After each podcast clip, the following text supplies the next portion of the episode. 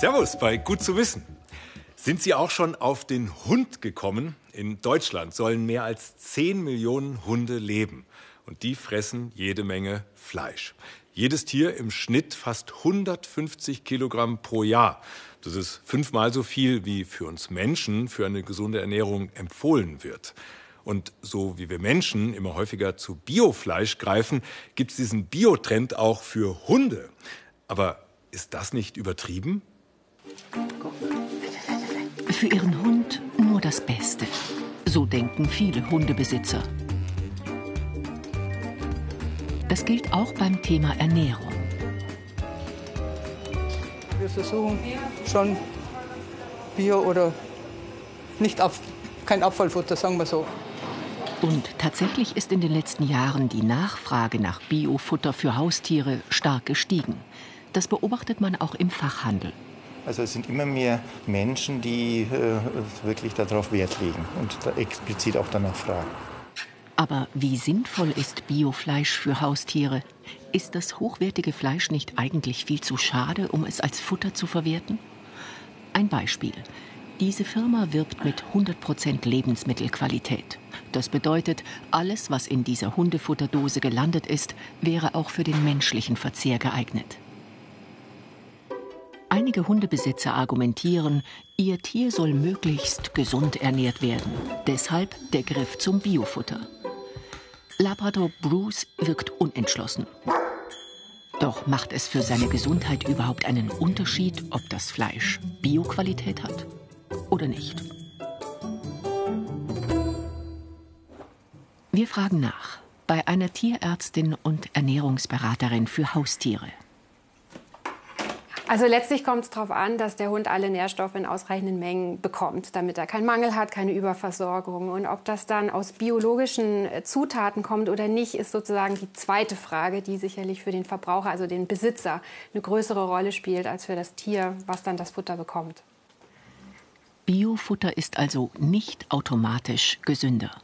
Bio heißt erstmal nur, dass die Rohstoffe nach Biorichtlinien erzeugt wurden. Das sagt noch nichts aus über die Zusammensetzung des Futters.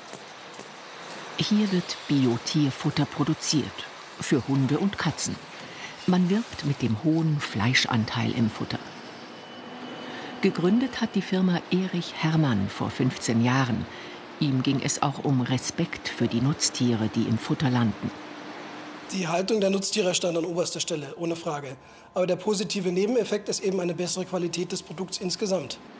Neben Gemüse werden hier zum Beispiel Innereien und Karkassen zu Hundefutter verarbeitet, also gutes Fleisch, das auch für den menschlichen Verzehr geeignet ist. Ist das nicht viel zu schade für die Hundefutterdose? Nein, überhaupt nicht, weil wir ja bewusst ähm, kein Filetsteak einsetzen, sondern wir wollen ja das nehmen, was bei der Schlachtung übrig bleibt, um es dann hochwertig zu verarbeiten. Diese Verarbeitungsreste stammen von Biohöfen aus Bayern und Österreich. Einer dieser Höfe ist der Floschenhof in Altusried bei Kempten. Hier werden Puten nach Biorichtlinien aufgezogen und direkt auf dem Hof geschlachtet. Putenhalter Franz Wirth und seine Mitarbeiter würden sich wünschen, dass das Fleisch nach der Schlachtung auf dem Teller landet. Verwertet kann man fast alles, aber verwertet wird nur dieses vordere Teil, nur diese Brust. Linke Seite, rechte Seite. Alles andere ist, wird als Verarbeitungsfleisch genommen. Etwa ein Viertel des Schlachtgewichts sind die Edelteile. Nur dafür findet er Abnehmer für den menschlichen Verzehr. Übrig bleiben zum Beispiel die Karkasse oder Innereien. Solche Teile der Pute wird er nur noch als Tierfutter los. Die Leute in Deutschland, die wollen nur kurz gebratenes, die wollen nur das, das helle Fleisch. Kurz gebraten, kurz in die Pfanne, wir haben keine Zeit mehr zum Kochen. Da ihm die Bio-Tierfutterfabrik das übrige Fleisch abnimmt, bekommt er immerhin etwas mehr Geld, als wenn er die Reste als Schlachtabfall entsorgen müsste. Auch wenn er natürlich froh ist über diesen Absatzweg. Franz Wirth würde sich freuen, wenn seine Bioputen insgesamt mehr Wertschätzung bekämen.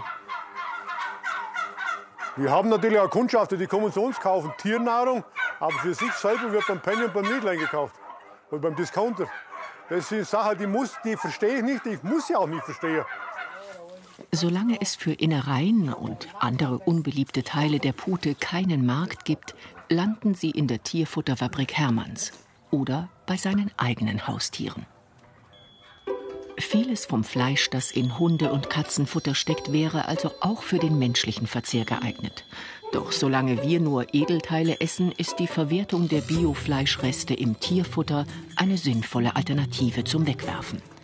Labrador Bruce muss sich über die Herkunft seines Futters zum Glück keine Gedanken machen.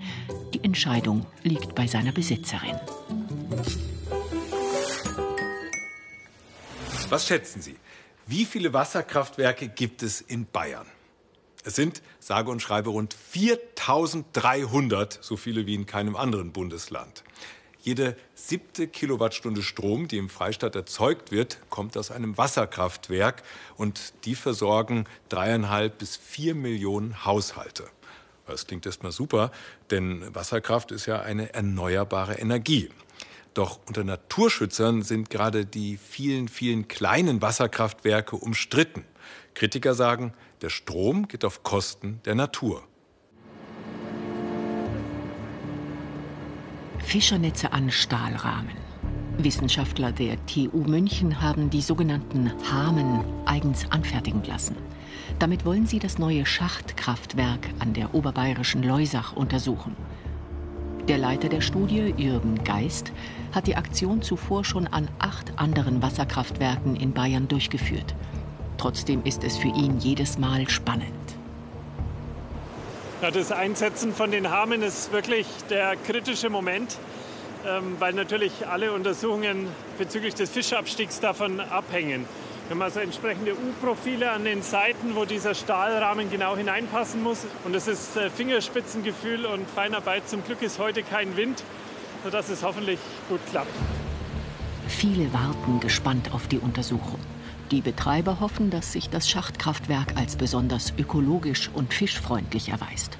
Umweltschützer dagegen glauben, dass auch das sogenannte Ökokraftwerk das Gleichgewicht im Fluss stört. Sie wollen weitere Wasserkraftwerke und damit weiteres Artensterben verhindern. Es ist so, dass wenn wir den Zustand der Fischpopulationen betrachten in Deutschland und in Bayern, dass das besorgniserregend ist. Es ist ein sehr hoher Anteil der eigentlich sehr häufigen Fischarten, die früher Massenvorkommen gebildet haben, sind heute auf der roten Liste zu finden. Auf ihrem Weg flussabwärts geraten die meisten Fische in die Turbinen von Wasserkraftwerken. Viele werden dabei verletzt, manche überleben es nicht. Im Schachtkraftwerk ist der Sog in die Turbine geringer als üblich, denn sie ist unter dem Fluss eingebaut, geschützt von einem Rechen. Alle Fische, die länger als 15 cm sind, sollen unbeschadet über die Turbine hinweg schwimmen können. Aber funktioniert das auch? Sobald die Stahlrahmen sitzen, werden die Netze ausgebreitet. Zwei Wochen dauert der Versuch. Solange gehen den Forschern alle Fische ins Netz, die aus dem Oberlauf der Leusach über das Kraftwerk in den Unterlauf schwimmen wollen. Alle ein bis zwei Stunden werden die Fische aus den Netzen befreit und begutachtet. Über 70.000 Fische haben die Forscher an den neuen Wasserkraftwerken bereits untersucht. Überall haben sie tote und verletzte Tiere gefunden. Im Teich am Lehrstuhl in Freising halten sie Fische, die die Kraftwerkspassage zunächst scheinbar unbeschadet überstanden haben, wie etwa dieser Flussbarsch. Ob und wie sich ein Fisch verletzt, hängt nicht nur von der Art des Kraftwerks ab, sondern auch von der Körperform des Fisches. Und es macht natürlich einen großen Unterschied, ob ein Fisch, der schlangenförmig wie der Aal ist, durch eine solche Kraftwerksanlage wandert oder ob das ein Fisch ist wie die Praxe, die sehr hochrückig ist. So werden Aale in den Turbinen oft zerstückelt. Sie gehören zu den besonders gefährdeten Fischarten. Bei den Huchen wird dagegen oft die äußere Schleimschicht verletzt. Die Folge ist Pilzbefall, der zum Tod der Fische führen kann. Um herauszufinden, woran die Fische genau gestorben sind, hat Jürgen Geist sie röntgen lassen. So hat dieser Huchen ein gebrochenes Rückgrat, dieser Aal einen zerstörten Schädel.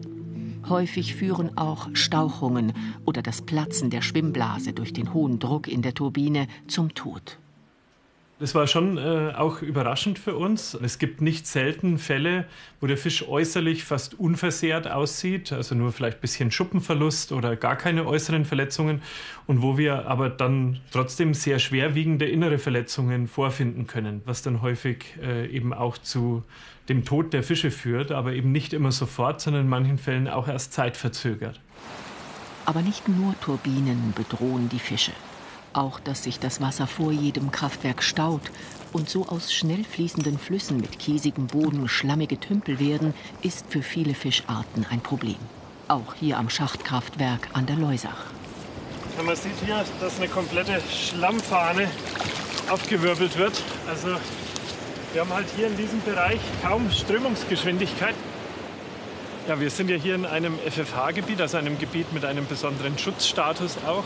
Äh, hier kommt die Mühlkoppe vor. Die Mühlkoppe, das ist ein bodenlebender Kleinfisch ohne Schwimmblase, die für die Fortpflanzung ihre Eier an die Unterseite von Steinen festheftet. Äh, in einem Staubereich, in einem schlammigen Staubereich findet sie solche Bedingungen nicht. Das Schachtkraftwerk kann seinen Anspruch, besonders fischfreundlich zu sein, nicht erfüllen. Auch hier geraten viele Fische in die Turbinen. Wir haben aus den bisherigen Untersuchungen gesehen, dass innovative Wasserkrafttechnologien, auch wenn sie als fischfreundlich verkauft werden manchmal, dass die nicht zwangsläufig besser sind als konventionelle Anlagen. Wir haben bisher auch an allen Anlagen, die wir untersucht haben, äh, entsprechend signifikante Schädigungen und auch Mortalitäten bei den Fischen gesehen. Keine Technologie kommt ohne entsprechende Nachteile auf. Doch die Wissenschaftler wollen die Wasserkraft nicht verteufeln. Dieser neu entwickelte Sensorfisch soll Ihnen in Zukunft helfen, Kraftwerke einfacher und schneller zu untersuchen. Ja, er sieht nicht aus wie ein Fisch, aber es ist für uns ein ganz wichtiges Werkzeug, um Daten zu sammeln zur flussabwärts gerichteten Fischpassage an diesen verschiedenen Kraftwerksstandorten. Mit ihm wollen sie herausfinden, welche Bedingungen in den verschiedenen Kraftwerken den Fischen besonders zusetzen und was man verändern muss, damit mehr Fische überleben. So könnte man zum Beispiel zu besonderen Fischwanderzeiten die Turbinen verlangsamen und so die Zahl der verletzten Fische verringern. Die Daten des Sensorfisches zeigen Ihnen, welche physikalischen Kräfte auf die Fische einwirken, etwa welchem Druck und welchen Rotationskräften sie ausgesetzt sind. So wollen die Forscher die Flussökosysteme an bestehenden Kraftwerken verbessern. Doch zusätzliche Wasserkraftwerke an bisher unverbauten Flussabschnitten sollten ihrer Meinung nach nicht mehr gebaut werden. Auch keine sogenannten Ökokraftwerke. Auch das Bundesumweltministerium stuft die Energiegewinnung aus Wasser als problematisch ein. Demnach ist ein Drittel der Fließgewässer, in denen Strom erzeugt wird, ökologisch erheblich belastet. Die Wissenschaft versucht deswegen, Wasserkraft umweltfreundlicher zu machen. Fachleute aus Hof, die haben da einen neuen Ansatz. Forellenfütterung in der Fischzuchtanlage Rameil in Hessen. Für Juniorchef Henrik Rameil sind die Bedingungen hier ideal. Denn das frische, klare Wasser des nahen Flusses Eder strömt permanent durch alle 18 Zuchtbecken. Ideale Bedingungen auch für eine Wasserkraftanlage? H.W. Habach und Frederik Kaiser erforschen, wie man in Fischzuchtanlagen, aber auch in Kläranlagen Ökoenergie erzeugen könnte. Ja, wir müssen hier an dem Standort jetzt mal schauen, wo Potenzial ist, Wasserkraftturbinen zu installieren. Das heißt, wir müssen jetzt hier vor Ort eine Vorortbegehung machen und auch Messungen durchführen, um zu sehen, äh, wo es Sinn macht, die einzubauen. Ohne negative Folgen für die Natur. Das Besondere hier ist jetzt natürlich, dass wir uns in einer Anlage, die von Menschenhand geschaffen wurde, befinden und nicht in einem natürlichen Bereich, wo man jetzt zum Beispiel dann dem Ökosystem bzw. im Speziellen äh, dann den Fischen, die dort leben, schaden würde. Mit dem Ökostrom möchte Henrik Rameil seine Fischzucht zukunftsfähig machen. Also unser Betrieb hat relativ äh, einen hohen Energieverbrauch. Zum Beispiel, wenn jetzt Reinigungsgeräte laufen, der Räucherofen wird elektrisch beheizt ähm, oder auch Heizung haben wir teilweise elektrisch.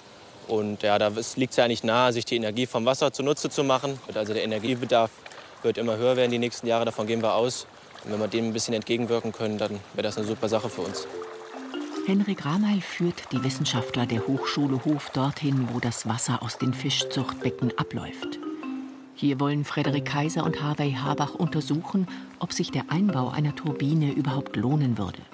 Als erstes messen sie die Strömungsgeschwindigkeit des Wassers, das aus der Fischzuchtanlage zurück in die Eder fließt. Das Wasser kommt durch einen ein Meter breiten Kanal und ist überraschend reißend.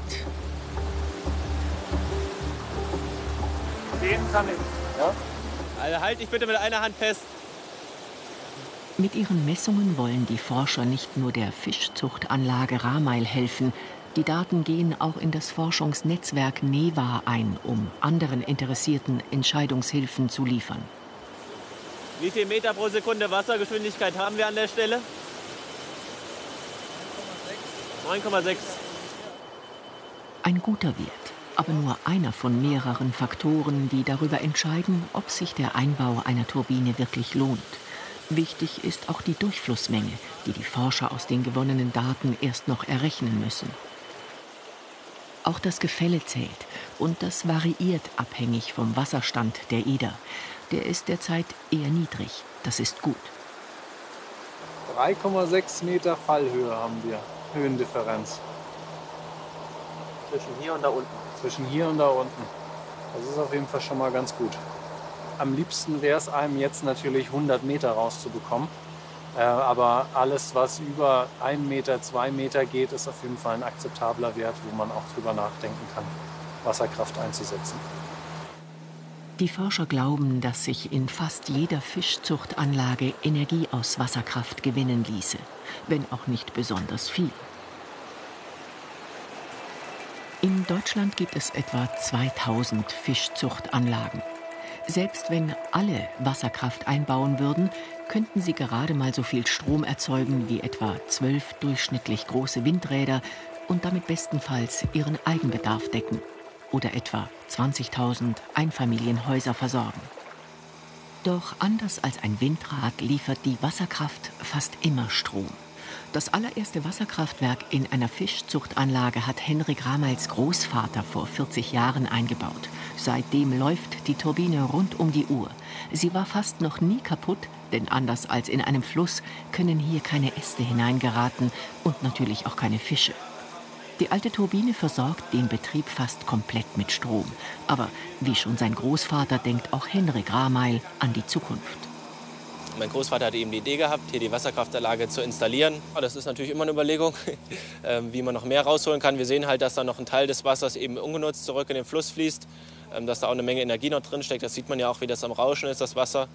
Und weil wir eben überlegen, vielleicht im Fuhrpark auch noch auf Elektroautos, teilweise, wo es möglich ist, umzustellen.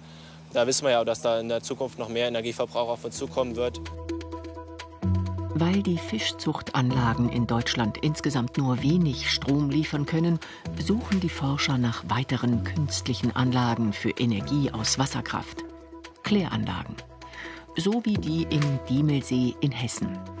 Günter Müller-Tschügan, einer der Konstrukteure dieser Anlage, glaubt, dass sie wegen ihrer speziellen Bauform besonders gut geeignet sein könnte. Bei den normalen Kläranlagen, da habe ich nicht so viel Gefälle. Aber bei diesen äh, Anlagentypen haben wir bis zu dreieinhalb Meter rein technisch schon alleine. Und dann, je nachdem, wie hoch das noch aufgebaut ist, bis äh, zum Auslaufpunkt in ein Gewässer, können wir bis zu, hier an dieser Anlage haben wir bis zu 13 Meter Gefälle. Da ist das natürlich sehr gut geeignet, so eine Stromerzeugung. Auf Knopfdruck strömt das Wasser durch die Rohre. So könnte man immer dann Strom erzeugen, wenn Solar- oder Windstrom ausfallen. Also ich finde das spektakulär, was wir heute hier gesehen haben, aus dem Grund, weil das eine wachsende Anzahl an Kläranlagen in Deutschland werden. Und wir sehen hier an der, an der Rohrleitung ja wunderbar, dass da Platz vorhanden ist, um eine Turbine einzubauen, egal jeglicher Art. Aber wie relevant ist die Stromerzeugung in solchen Anlagen insgesamt? Würden tatsächlich alle Kläranlagen und Fischzuchten in Deutschland für Energie aus Wasserkraft genutzt, könnten gerade mal 0,5 Terawattstunden Strom erzeugt werden. Das sind nur 0,1 Prozent der Bruttostromerzeugung. Ist das nicht viel zu wenig? Wir haben hier nun mal in Deutschland einen großen Stromverbrauch und ähm, der lässt sich sehr wahrscheinlich nicht nur mit Aquakulturanlagen oder Kläranlagen decken. Äh, da muss man natürlich auch nach anderen Alternativen schauen. Aber ich sage es mal so, jede Möglichkeit, die wir haben, sauber Strom zu erzeugen, hilft natürlich ungemein. Frederik Kaiser und H.W. Habach sind überzeugt, dass es noch viele unentdeckte Potenziale in künstlichen Wasseranlagen gibt, etwa an Schleusen oder in Abwasserkanälen. Auch die wollen sie in Zukunft untersuchen. So, jetzt wird's spannend. Ich habe mir hier aus einem Filmdöschen eine Rakete gebaut und die will ich jetzt fliegen lassen. Hier kommt der Treibstoff, ein Teelöffel Backpulver und drei Teelöffel Essig. Rein damit. Jetzt muss ich schnell sein. Deckel drauf, schütteln. Ja, super. Naja, nach oben ist sie nicht gegangen, zur Seite halt, eine Rakete bauen. Das ist gar nicht so einfach. Das haben auch Studierende der TU München bei einem Wettbewerb erfahren. Sie hatten die Aufgabe, mit einer Rakete ein rohes Ei in die Luft zu befördern und wieder sicher auf den Boden zurückzubringen. Drei, zwei, eins, Zündung!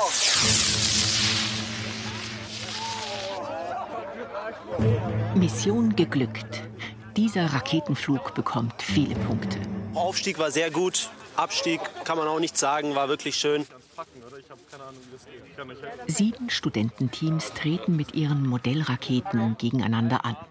Wer schießt ein rohes Ei in den Himmel, bringt es wieder heil zurück und gewinnt. Vier Tage vorher. Das Team Icarus, drei Maschinenbaustudenten, plant sein Modell. Die Herausforderung? Die Rakete soll stabil sein, aber auch leicht. Der Entwurf entsteht am Computer.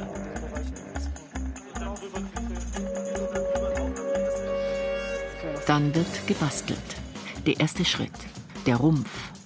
Die Studenten haben sich für ein Laminat als Baustoff entschieden, aus Harz und Glasfaserfolie. So wird der Rumpf stabil und dennoch leicht. Worauf kommt es dabei an?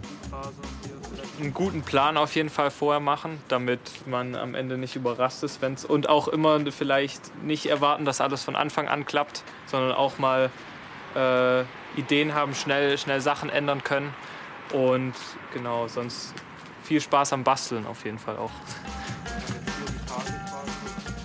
Der nächste Schritt, die Raketenspitze, in der auch das Ei als sensible Ladung transportiert werden soll.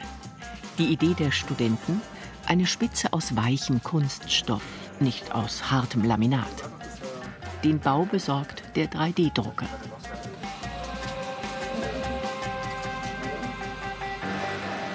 Das Ergebnis? Eine Art Airbag für das Ei. Die Konkurrenz verfolgt andere Ideen.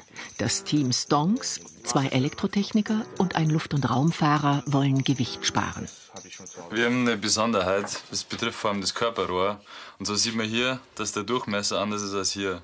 Und das ist ein Teil. Und wir haben das extra so gemacht, weil jetzt passt der Motor direkt in die Hülle rein. Und alle anderen müssen um den Motor herum eine, eine Schale machen, damit es da reinpasst in das größere Körperrohr. Und äh, wir sparen uns das Gewicht und wollen dadurch irgendwie mehr Höhe natürlich erreichen. Deswegen besteht ihre Rakete fast durchweg aus Laminat. Auch die Finnen, diese Miniflügel, stabilisieren die Flugbahn.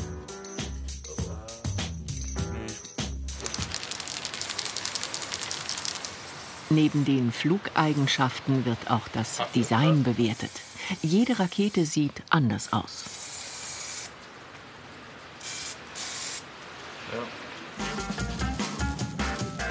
Team Icarus bastelt am Fallschirm. Auch hier gibt es ein Dilemma. Zu groß bedeutet zu schwer, auch schwer zu packen. Zu klein verheißt eine zu harte Landung. Ein Durchmesser von 60 cm ist ein guter Kompromiss, glaubt Team Icarus. Reicht das für eine Landung mit heilem Ei? Team Icarus macht dafür Fallversuche. Kollision mit der Hausmauer und Landung auf Asphalt. Ist das Ei noch heil? Nee, nicht mehr.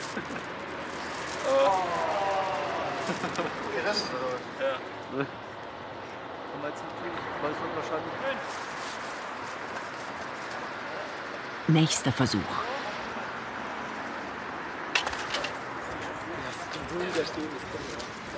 Mit kaputtem Ei kann Icarus den Wettbewerb nicht gewinnen.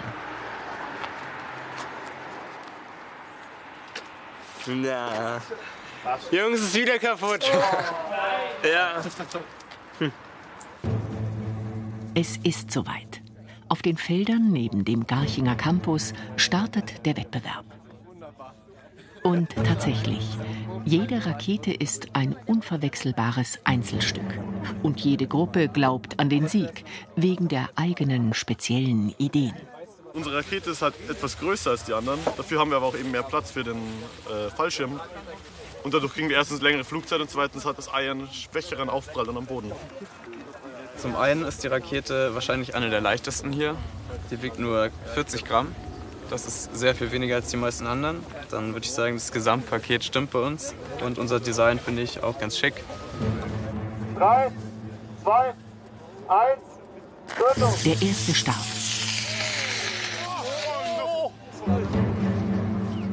Stabile Flugbahn, der Schirm geht auf, gute Flugdauer. Das alles ergibt viele Punkte. Dieses Team hat gute Siegchancen, wenn das Ei heil geblieben ist. Jetzt hat sie in die Hosen gemacht. Total schade. Der Sieg ist weg. Unser zweiter Launch, Team SpaceX. 3, 2, 1, Zündung! SpaceX, die leichteste Rakete. Schon das gibt viele Punkte. Bleibt abzuwarten, was das Ei sagt. Dieses Ganze. Die Rakete SpaceX gilt es nun zu schlagen. Das Team Stonks mit seiner inzwischen rot-schwarzen Rakete.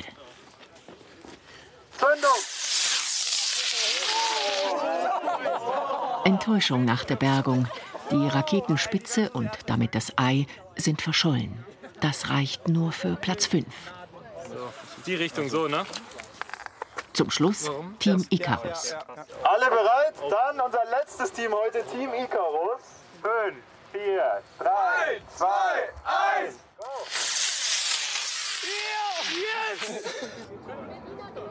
Glück bei der Landung. Es ist top. Das könnte das Maisfeld werden. Ne?